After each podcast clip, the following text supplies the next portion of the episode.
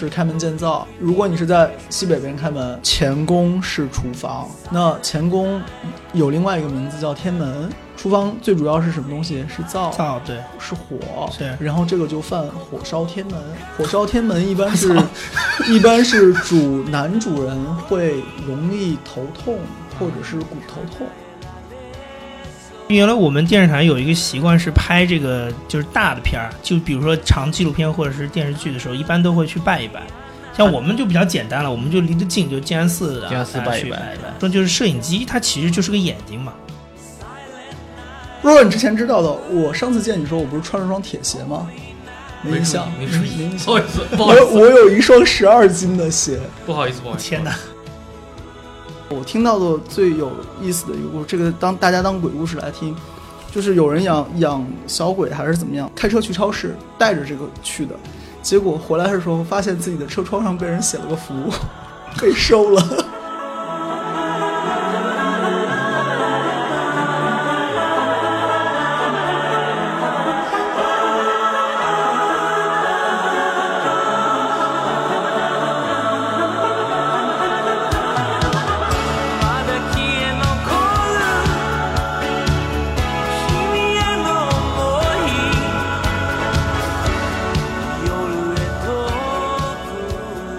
各位听众，大家好，欢迎收听本期的《忽左忽右》，我是陈彦良。我是杨一，就是我们这个节目呀，就是每隔一段时间会做一期呃怪力乱神主题，但是这也是因为最近前两个月吧，认识了一个非常有意思的朋友，所以我们还是想选在一个比较特定的时间点对约他来聊一起。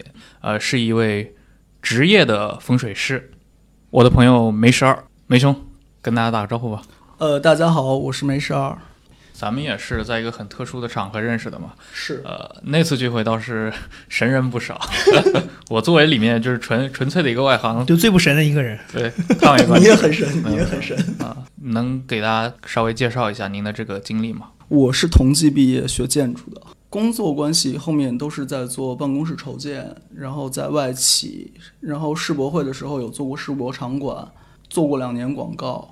哎，今年我是突然之间就觉得，我想过一种比较慢的生活，做点自己感兴趣的事情，然后我开始做风水师。嗯，嗯就这感兴趣的事儿还真的是挺特殊的，呃，因为大部分人就风水这套东西，在他们看来可能就很难跟一个同济的学建筑的是毕业生挂钩在一起。你们都知道建筑环境，然后建筑环境里面有一个叫做光污染。嗯然后光污染的话呢，就是说最常见的玻璃幕墙反光，嗯然后照到别人的房子上，或者是别人的玻璃幕墙反光照在你的房子上，是，然后你会不爽，对你会不舒服。那这个不舒服在风水里面叫做光煞。啊，那有一些东西在玄学里面，有一些东西是我们现在今天能解释的。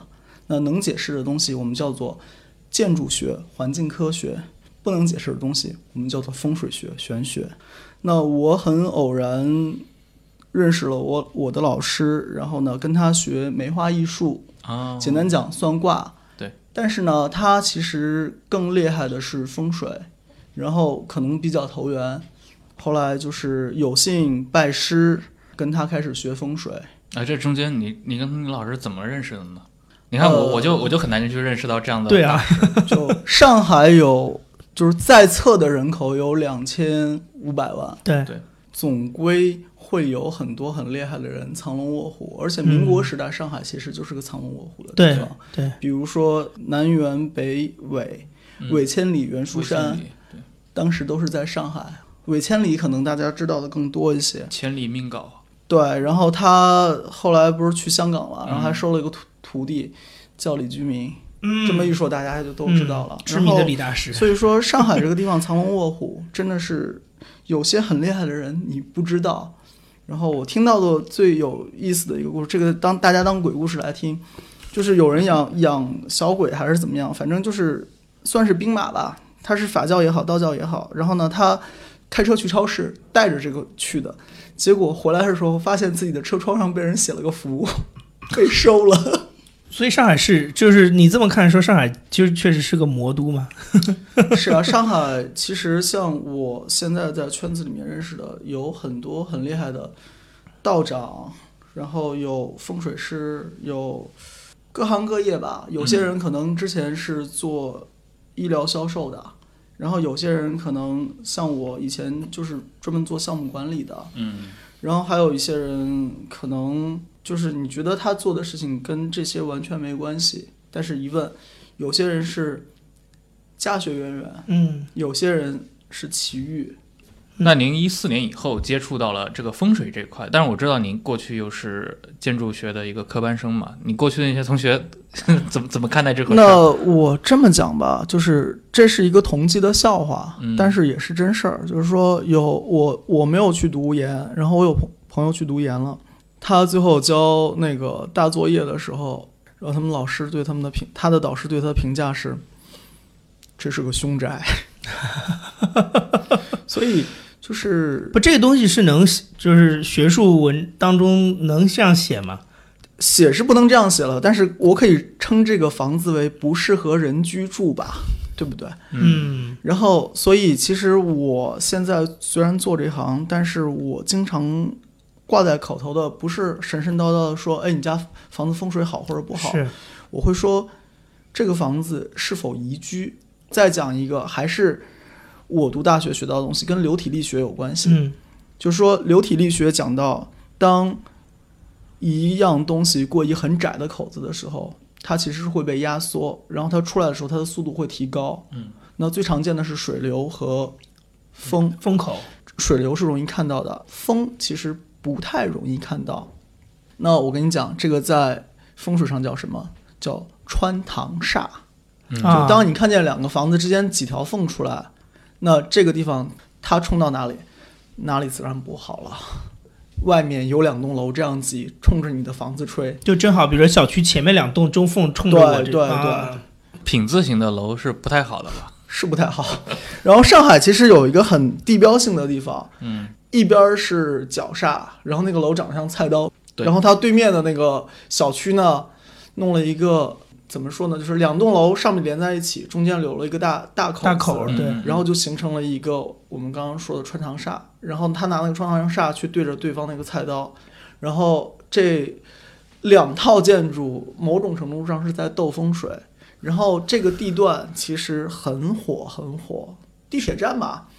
然后呢，但是它它上面是写字楼，然后写字楼价格提不起来，对面是个高档小区，高档小区价格也提不起来，但它地段其实不错。嗯然后但别的地方呢？地铁站另外一边原来是一个一块荒地，然后新去年前年新起了个大商场，啊，然后瞬间对面的商场就很火很火。那就讲到底说他说的是哪儿？就这个地方嗯。离我们现在所在的地方嗯很近，近啊。对，然后呢，怎么讲呢？说到这个就多说一句，就是嗯不可以斗风水。斗风水就跟两个人打架一样，没有人会好。然后呢，一旦斗风水，大家风水布局都会受影响。但是我们一直听到有那种就是江湖传说，比如说你像香港中环嗯，的那几栋楼，汇丰、渣打、中银对，不就是在斗风水吗？那个中银那几个楼，就中银他贝聿铭设计的那个，对啊，然后汇丰架了一顿炮是吧？这这江湖传说了。对啊，对啊，那对啊，这个事儿呢，我们不适合公开聊，但是有几个点可以注意一下。第一，那个是什么银行？是中国银行。嗯第二，他请的是大师设计。第三，他斗风水是在什么地方？这些都是需要仔细去想。然后你说到就是上海斗风水的比较有名的一个案例是陆家嘴，这个大家都知道。是三栋楼嘛，三栋楼，然后这三栋楼我就不点名了。最早的那栋楼呢，它其实造型是那个大理大理三塔的造型然后它那个塔的造型呢，是我们一般风水上会说它是属木的，木曰曲直，它是一个蓬勃生机的。对，这栋楼当年造出来，其实也是象征着上海蓬勃发展。像个竹笋一样，对的那，个你说那个电视塔肯定是最高的，对，然后电视塔是大珠小珠落玉盘，对那这个其实是一个收纳的招引的东西。对你想吧，落玉盘的东西无非是我想把东西囊括进来嘛，然后接着这个最早的运动，它是一个蓬勃生机的样子，嗯，然后结果呢，有一些帝国主义势力就搞了一栋，就是上面是个太阳，两把军刀，对对对。然后那个什么什么中心，对，然后这个它其实就是一个金的像，它所谓的啊。军刀嘛，其实是属金。那金是干嘛的呢？金克克这个木。呃，金曰从革来克木，这是什么？这其实就是斗风水。接下来最后又盖了一个什么什么最高的那个，，嗯，然后你看它虽然是一个很高的楼，但是它这个楼的外形是会扭的。扭的，对，那为什么要扭呢？五行里面金木水火土哪个是会扭的？水是会扭的，嗯它是螺旋的，其实是有一个像那个龙吸水的样子。嗯，那这栋楼其实我们一般情况下就会说它是属水的。那属水的话是润下，水可以生木，金可以生水。啊，啊然后你本来金是对着木去的，OK，你的能量让我拿来用，用来生我，用来生我的水，有水了就然后我再来去生这个木。啊，这个在风水上的讲法叫做通关。这听起来好像就不该造第四栋楼了。陆家嘴没有这个计划了就那么几块地，基本上也就差不多了。你是当时是已经做了好几年的建筑师是吧？建筑设计师吗？还是我是我本身是 PMP，美国项目管理系，我考 PMP 的时候卷子还是全英文的呢。然后呢，做 PMP 的话，它无非对应的要么是 IT 行业的项目管理，要么就是建筑行业的项目管理。嗯然后我本身是建筑背景的，所以其实我一直是做建筑项目管理，也就是说，甲方或者代甲方。当然，我最初做这个就是做建筑这一行的时候，我还不会风水，但是这种跟建筑相关的七七八八的事情，在行业里面也听了不少，中介四大行啊什么的，然后他们也会告诉你，哎，哪些楼有些邪门的事情，然后你就会比较注意。哎，我我有一个很好奇的点，因为你正好学建筑专业的，就是你们，那你的客户很可能的需求当中会希望你设计的这个楼是符合风水的。那你们学校里教吗？因为你们学校里不会教这个东西。我在同济读书的时候，同济不教。是那那这样的话，就就等于说你们等于少了一个很重要的一这么一一项技能啊，就是你们如果以后出去设计楼，真的设计成凶宅，因为 我我这毕业都十八年了，我不知道同济现在有没有，但是我觉得可能会有相关的东西吧。啊就比如说，你不是系统的传承来学的东西，但是呢，可能会你有听到，就比如说那个刚才说到的那个反光煞，然后还有那个，比如说欲断还腰就是好的，这些你。应该都会耳熟能详，听到别人提，你虽然不嗯见得都知道是什么，或者说都具体怎么用，但是你或多或少会听到。嗯那讲到底就是，无非你哪天明白过来，意识到哦，这个事儿是跟我生活有关系的，就在我生活里面。那举个最常我们经常说的一句话，就是“太岁头上动土”。对，什么叫太岁头上动土？那比如说今年是二零一八年，狗就是太岁，那它对应的方向是在西北。那今年的话，太岁就在西北。然后，如果你装修房子从西北开始装修，就叫从太岁头上动土。然后，但凡从太岁头上动土，那你这个事情可能就做的不太平，嗯，你说整个这个建的过程就会有问题，建的过程可能就会不太平。啊然后，今今年是狗年，明年是亥年，是猪，嗯，猪年，然后猪年的话还在西北，那所以提醒大家，二零一九年如果你要装修房子，从你家东边、南边开始做，不要从西北边开始做，啊。免得给自己找麻烦，太岁头上动土。你最初入行那几年有没有遇到过这种事儿？就是就比如说你的客户说嗯希望你的房子设计的能符符合风水，可是你又不是很懂嘛，嗯然后就陷入一种尴尬，或者你周围的同事有没有遇到过这种情况？呃，我遇到过一个是什么情况？就是我原来在外企集团公司里面，然后我是做房地资产管理，然后我的客户是个台湾人，嗯他们公司是要搬到另外一栋楼里面，没有跟集团其他部门在一起。嗯他会很迷信，然后他很迷信的方式就是，他认为这个该怎么摆才会风水好。那最后就是，OK，你觉得怎么摆风水好？我按照你客说的户有很很强的主意，对，是这样。我有一个朋友，他现在在设计院做副院长，嗯但是我不清楚他的同事或者说他的客户知道不知道他懂风水。嗯然后多数情况下，除非你拿这张牌出来打，就比如说像我这样，我说我是风水师，那如果不是拿这张牌出来打，一般情况下不太会去跟人家提。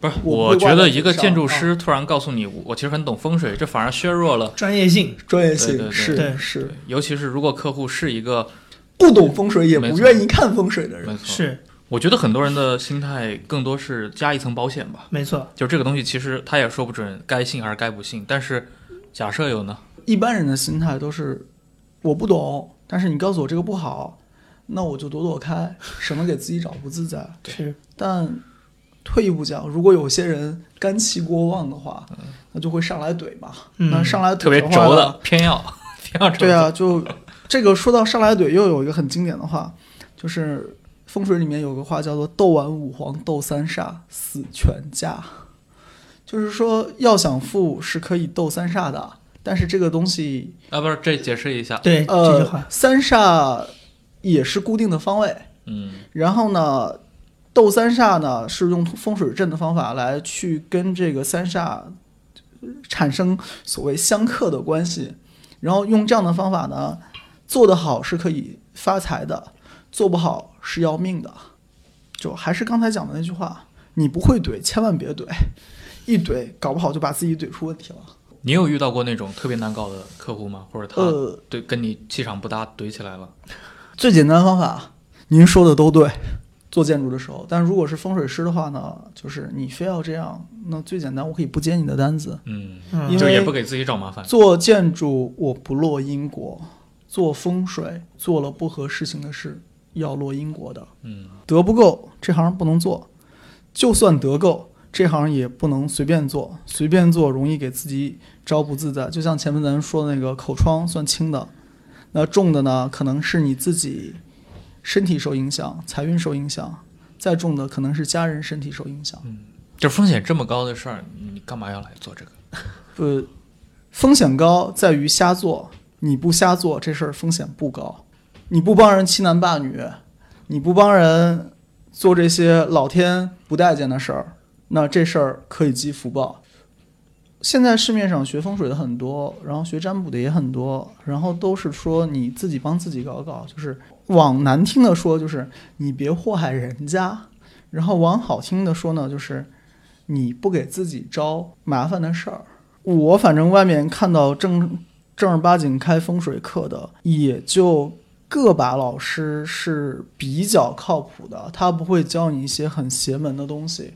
你知道是怎么样，和你能去调它，能去破解化解它是两件事情。嗯是嗯那再退一步讲，就比如说命理，我也懂一些，然后我帮人看风水，其实我也是要起卦的。而这种玩法，其实在周成王让周公旦帮他选洛邑的时候，也是这么用的，就是我要先看一个东西怎么样，然后我觉得好，然后再起个卦，看这个东西是不是真的好。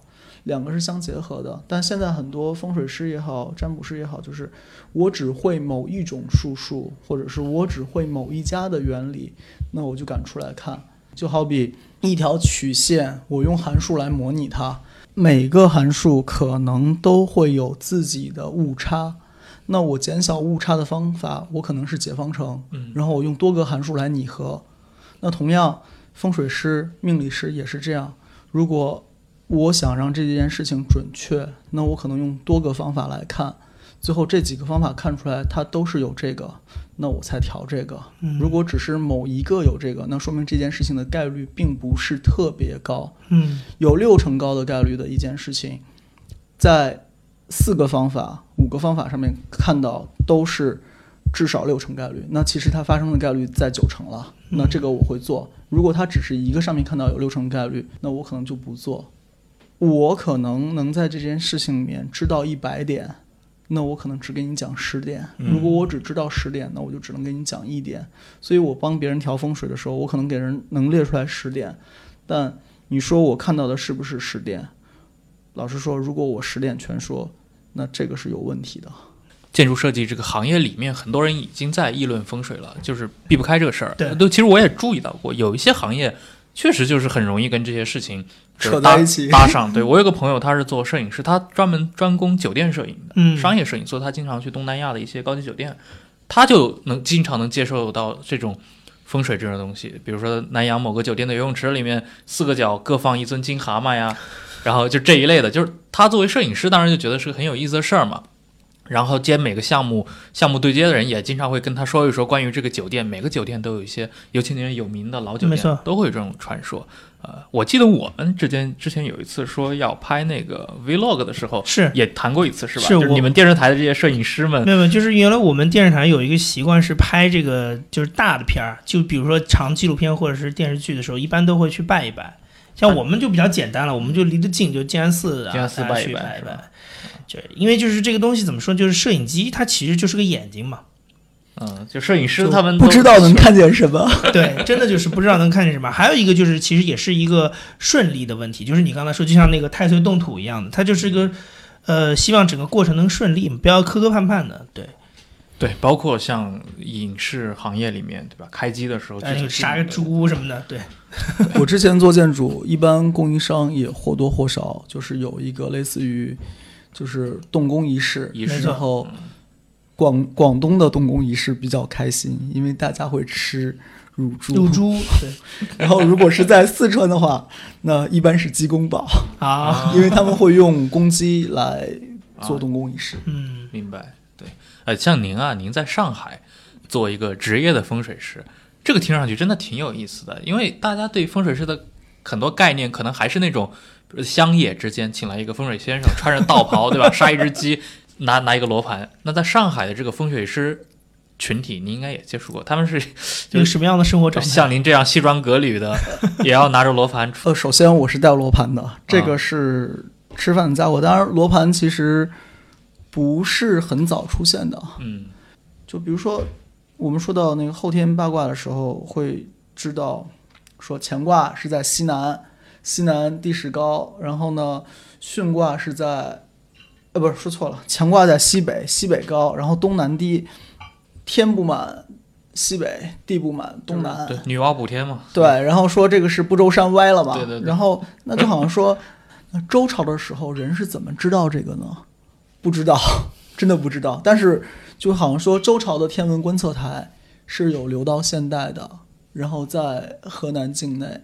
这么讲吧，我们所说的这套风水的理论，其实是从天文学来的。罗盘是从试盘来的，试盘是指上古三世占卜的方法。嗯比较常听到的可能是奇门，然后试盘其实是从那个六壬盘来的。罗盘真正用到磁针来变方位不会太早。你想沈括讲到磁偏角、梦溪笔谈，那是宋朝的时候的事情。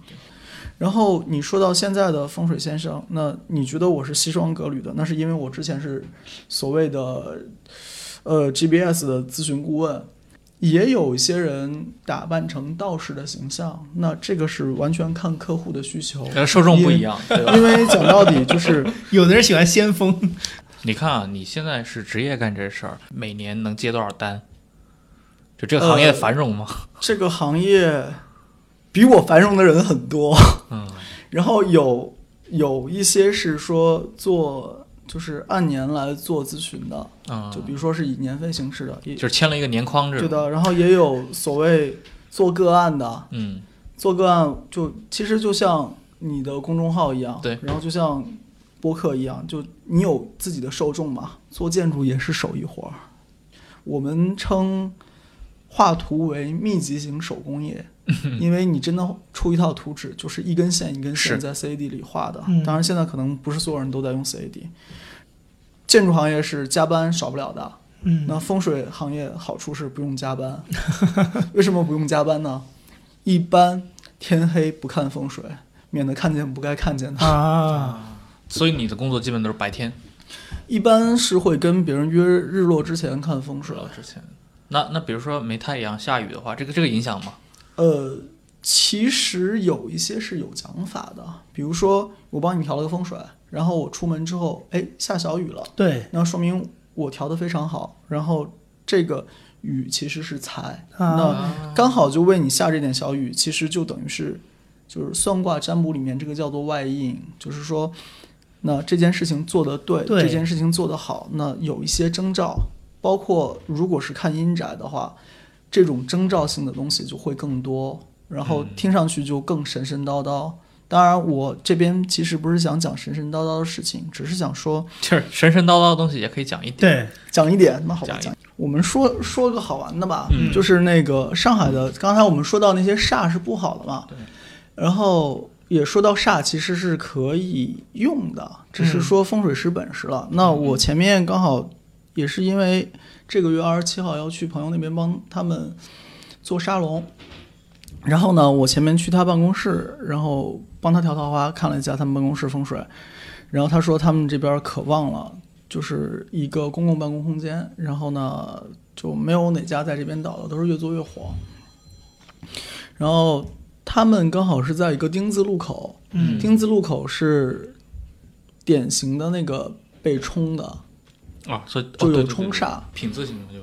对啊，然后以后咱们选办公室不能选丁字路口。啊也看到也看到，然后呢，人家呢就是做的很巧妙，就是说品字形丁字路口，然后它有一个水池，嗯然后它水池上面还有个小桥，水池后面是他们电梯，也就是说他们电梯并没有正对着路，而是背对着路。嗯电梯是在这个楼的一个凹里面，两边这个凸出来的这墙上面呢，它是做的鱼缸。然后一楼还养的是鲨鱼，二楼养的是金鱼。当然，鲨鱼是小鲨鱼啊，你们不要惦记那个鱼鳍，吃不了。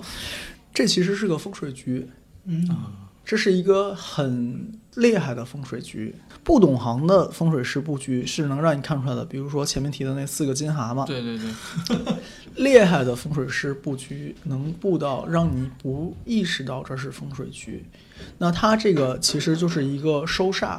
那郭璞藏经讲讲了一个很经典的话，叫做“那个风水成生气”，然后遇风则散，遇水则止。那我这边做个水池，那它就遇水则止了，对不对？气到我这儿，哎，不冲我了，我怎么把这个拿来用呢？这个是个很经典的东西，我一般没有看到别人做。他用了一个小桥来锁，桥在风水上面是可以当琴星来用的，琴星锁水，那就是我把这个财锁住。哎，但是我其实我真的还看见过好几个嗯，这几年开始做这方面的公司创业呃大张旗鼓的来做各种的小程序也好，甚至 APP 也好，但它可能更多是命理这块啊，嗯，而且甚至有拿了投资的，我的理解，人算和机器算是有区别的。举个例子，我甚至不太愿意帮别人看远程的风水。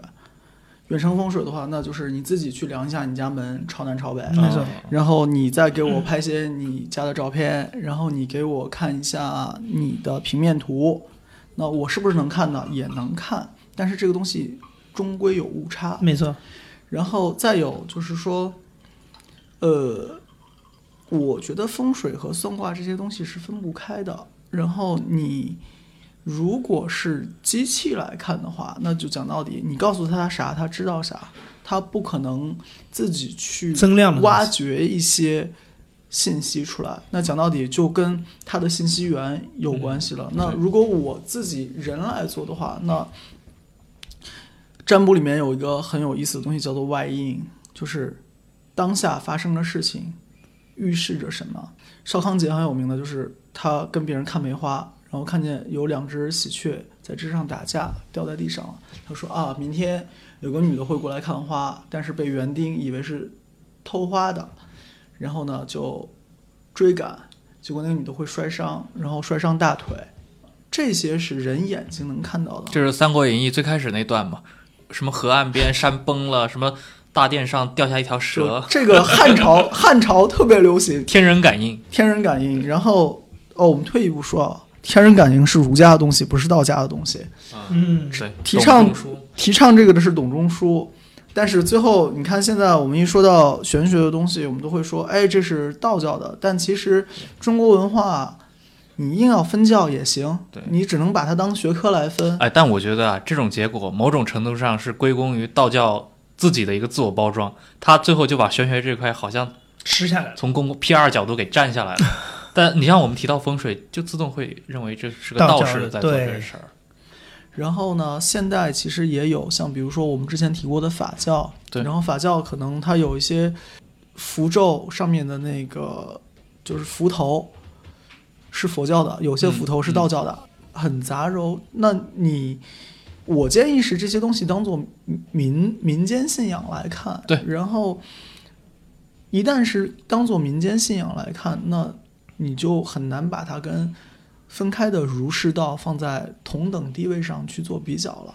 对，嗯因为毕竟在中国的话，这个宗教学它没有上升成为一个很主流的一个学科嘛。没错但是你比如说在西方的话，它有专门神学，对它的甚至圣经考古啊，它可以是分成非常细分的。而中国历史太长了，我们说到文王也好，孔子也好，老子也好，但你要知道，文王和孔子之间已经隔了没错，很多很好几百年了。是孔子时代说到文王，已经在说一个古人了，对吧？但只是是只是我们今天今聊起来人看起来会觉得他们都是两千几百年前的对人而已。就离我远，所以他们就近了。对 对对，毕竟他们是古典时代的嘛。就是我挺感兴趣的一点啊，你像我们之前也聊过那个命理这块，那看算命这块的话，其实今天一个人要去接触这个，你的很多教科书其实还蛮近的。你们在比如说学习风水的话，你们的教材依据的是是什么？比如说现在人可能开口便到两千年前，但是你们学的真的是两千年前的东西吗？我们先说自学的，嗯自学的这些呢，就比较好理清楚。市面上传的最多的是沈氏悬空。啊，悬空，沈氏悬空的话呢，是清末有一个人叫沈史乃竹，某种程度上他也是个大牛人。就讲到底，你拿很多残本能拼个武林秘籍出来吗？一般人没这本事。然后呢，他拼出来了这么个武林秘籍，但并不见得他讲的东西都是对的。嗯然后有硬有不硬的东西，然后而且他那个理论体系相当的复杂。我学的不是这套，然后我学的是有，因为我说我有师承的嘛，那就好像说，那我所学的有师承有个什么特点呢？就是，那第一是别人一辈一辈传下来的，那里面会有经验的总结，嗯，至少教的都是能用的东西。那您学的这块有有有我学的是大悬空，大悬空。对，一般会说是道家大悬空风水，然后能能不能，用一个很简单的描述，让我们的听众知道这个？因为我知道还有其他的什么金锁玉关呀、啊这类的嘛。简单讲，风水分峦头和理气。峦头是行家，理气呢就是说跟着九宫和九星有关系的。然后九星的话，它有一个流转，在那个理气的体系下面，又会有那个像你刚才说的金锁玉关，那个就是拿原始的河图洛洛书来看的，那个基本上是不动的。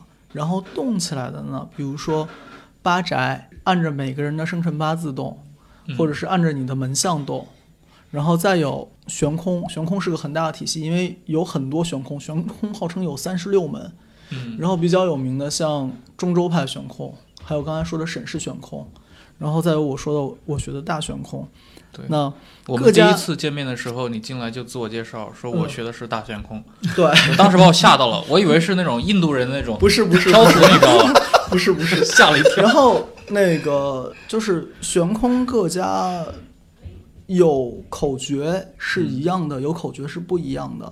然后有些口诀是秘传的。那你说风水这个东西上面这个九星的运转在房子里面的影响是怎么看到的？我解释不了，但是每家会有点区别。但是有四句那个爱心口诀，大家是一样的，没有说哪家的一定百分之百全搞得定。所以像我看风水的话，像你提到金锁玉关，我也会。嗯然后呢，只是说有些能看，有些能用来调，甚至奇门和六壬也可以调风水，梅花易数都可以调风水。包括像我之前学到上海有一个很厉害的老师，学他有教命理风水，我也有跟他学。然后呢，他命理风水是可以把你的八字还原到你们家的各个宫位上面，然后来看对你的影响。然后这个就其实有点有点妙，为什么说有点妙呢？它跟中医就有点像了。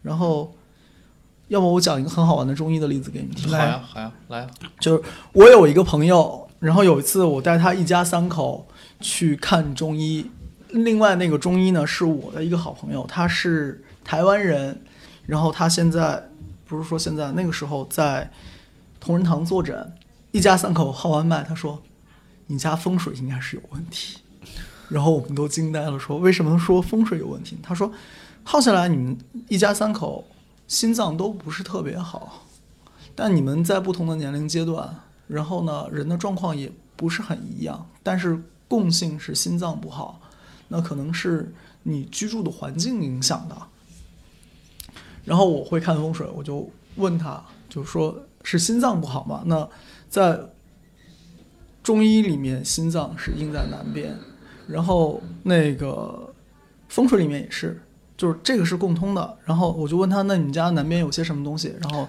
他就跟我说有些什么，有些什么，有些什么，就说有个大的信号发射塔是中国移动的，说离得近吗？二十米。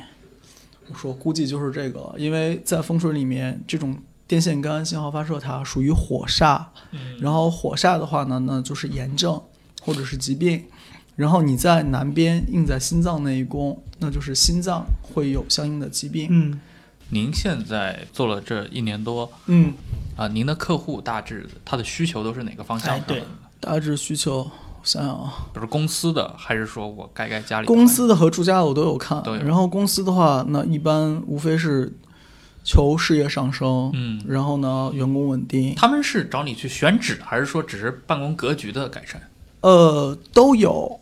我比较熟的朋友的话，我是建议他们，就是你选址的时候就叫上我，嗯那样可以避免一些麻烦。讲难听点，你搞了一个很差的风水的房子，你叫我改，我也改不好。就是你让我问我怎么办，告诉你搬家。搬家，嗯，然后你有看过特别差的？对，有多特别有多？差，有多差？我想想看啊。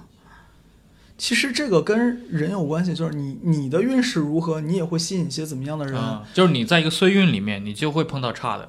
对，就是同气相求。你是个衰人，你找来的也都是衰人。哎，真的有真的有绝对的衰人吗？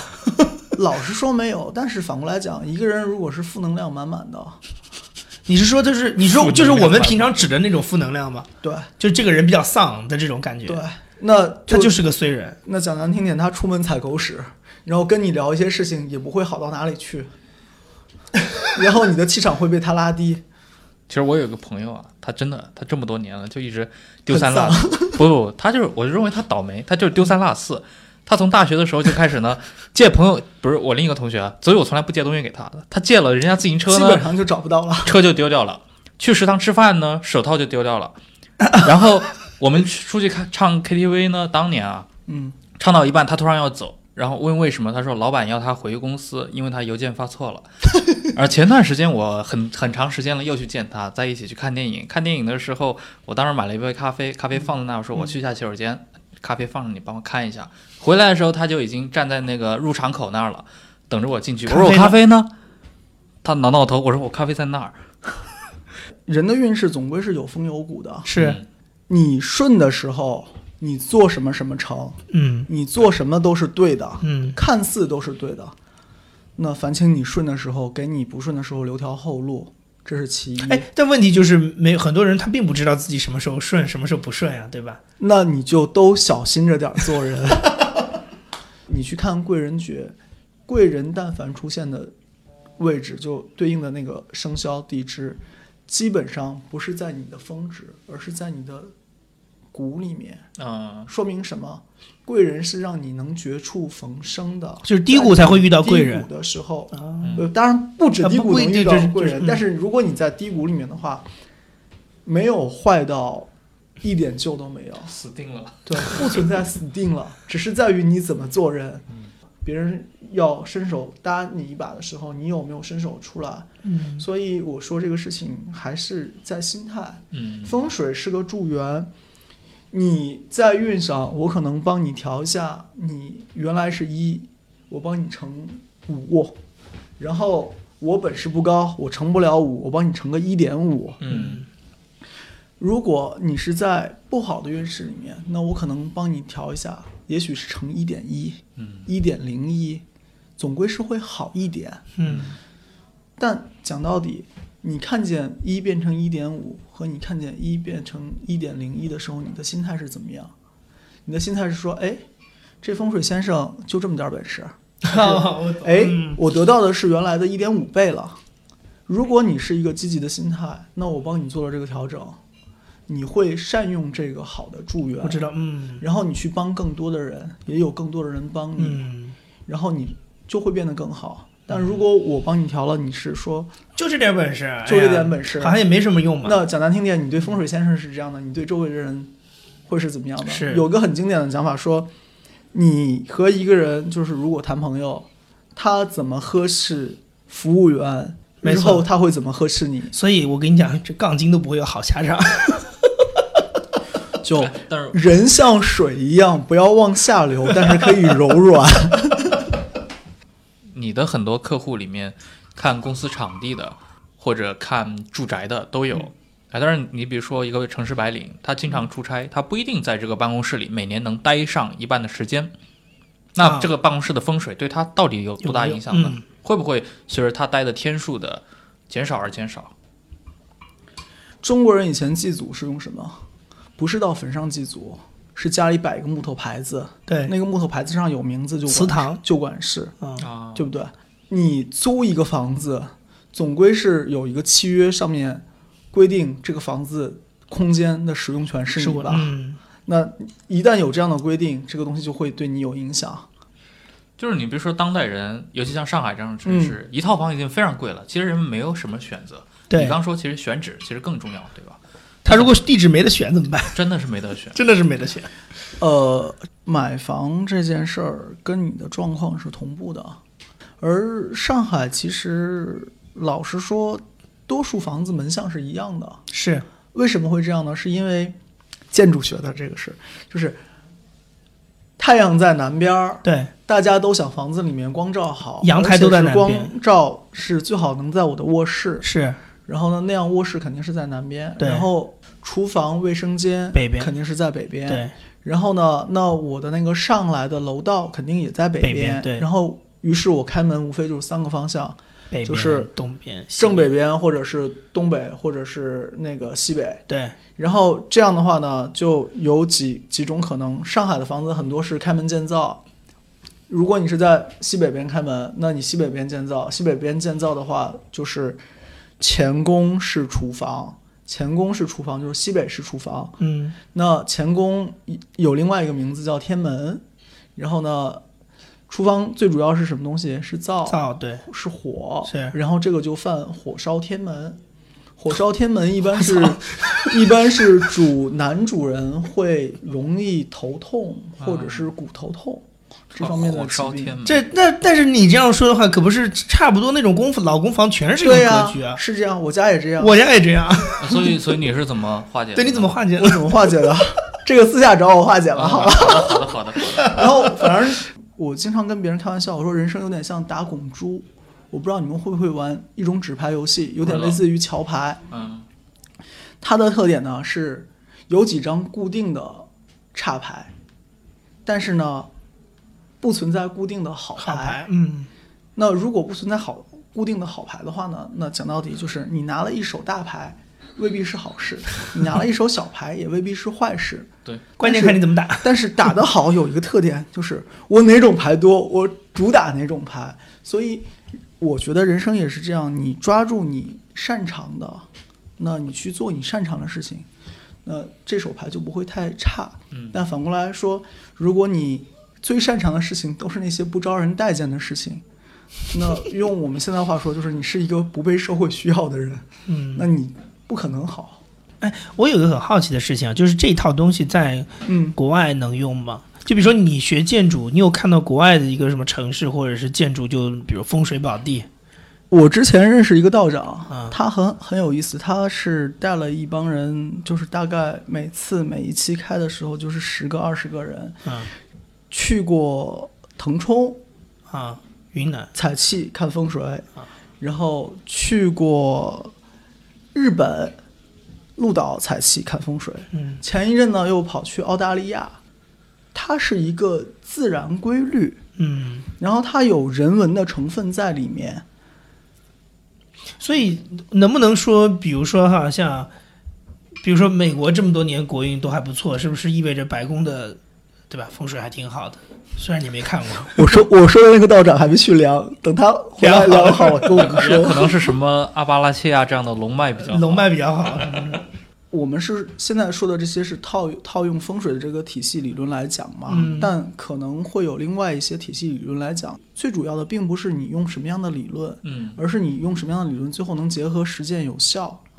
不管是风水也好，是命理也好，很多程度上大家都会说看实战，实战很重要，实战就是准不准，对，好不好？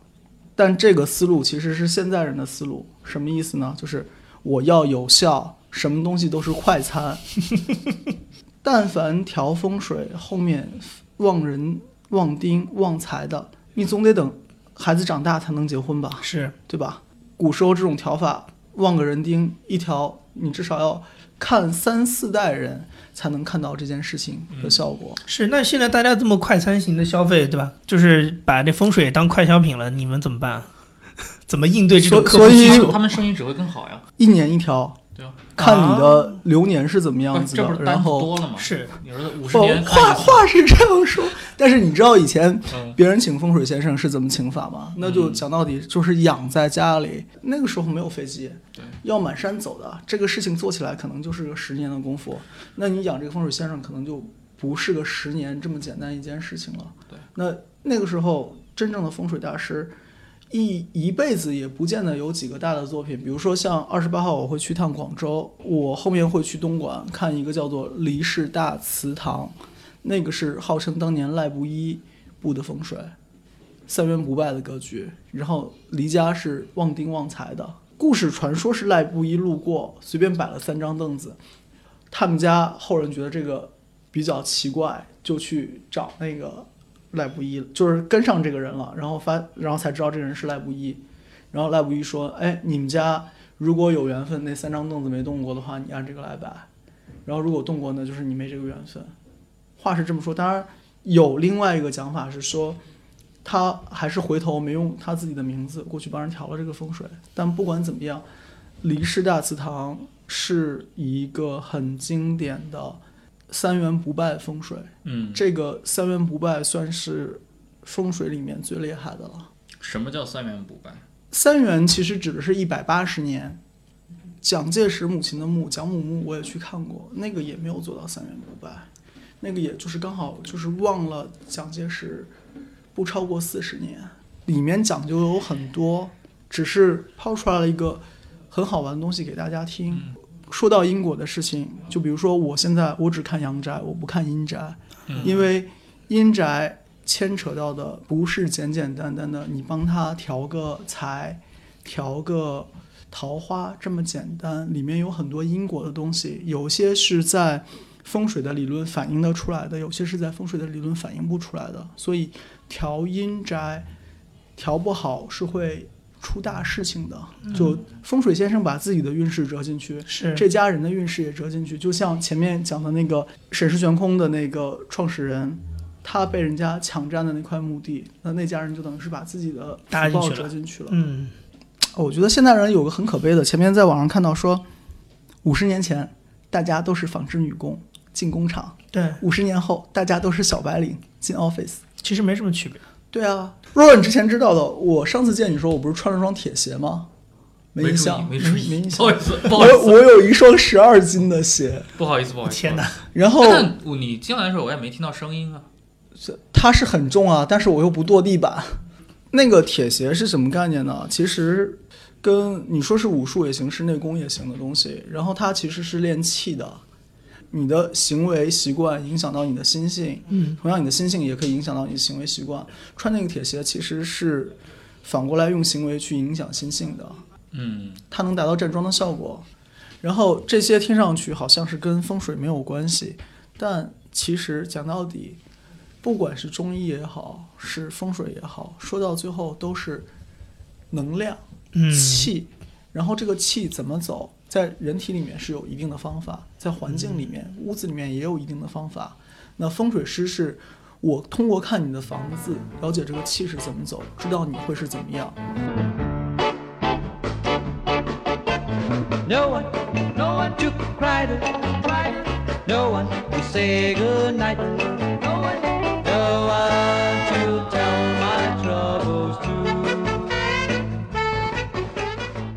以上就是本期节目的全部内容，非常感谢今天没事儿来到我们互左互右，分享了这么一个特殊的行当，呃，也祝愿他生意兴隆。谢谢谢谢。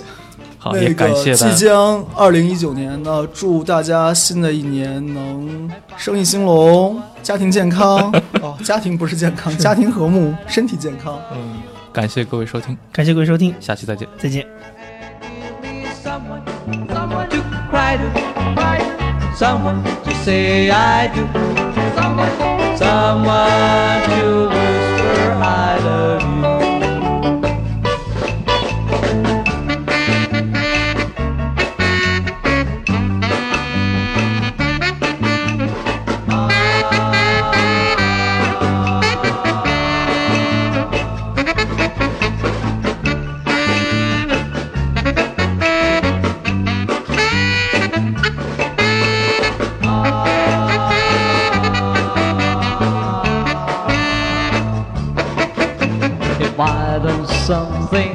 Very wrong, oh please forgive me, dear. Would you promise from now on I always find you near and give me someone, someone to cry to, cry to, someone to say I do, someone, someone to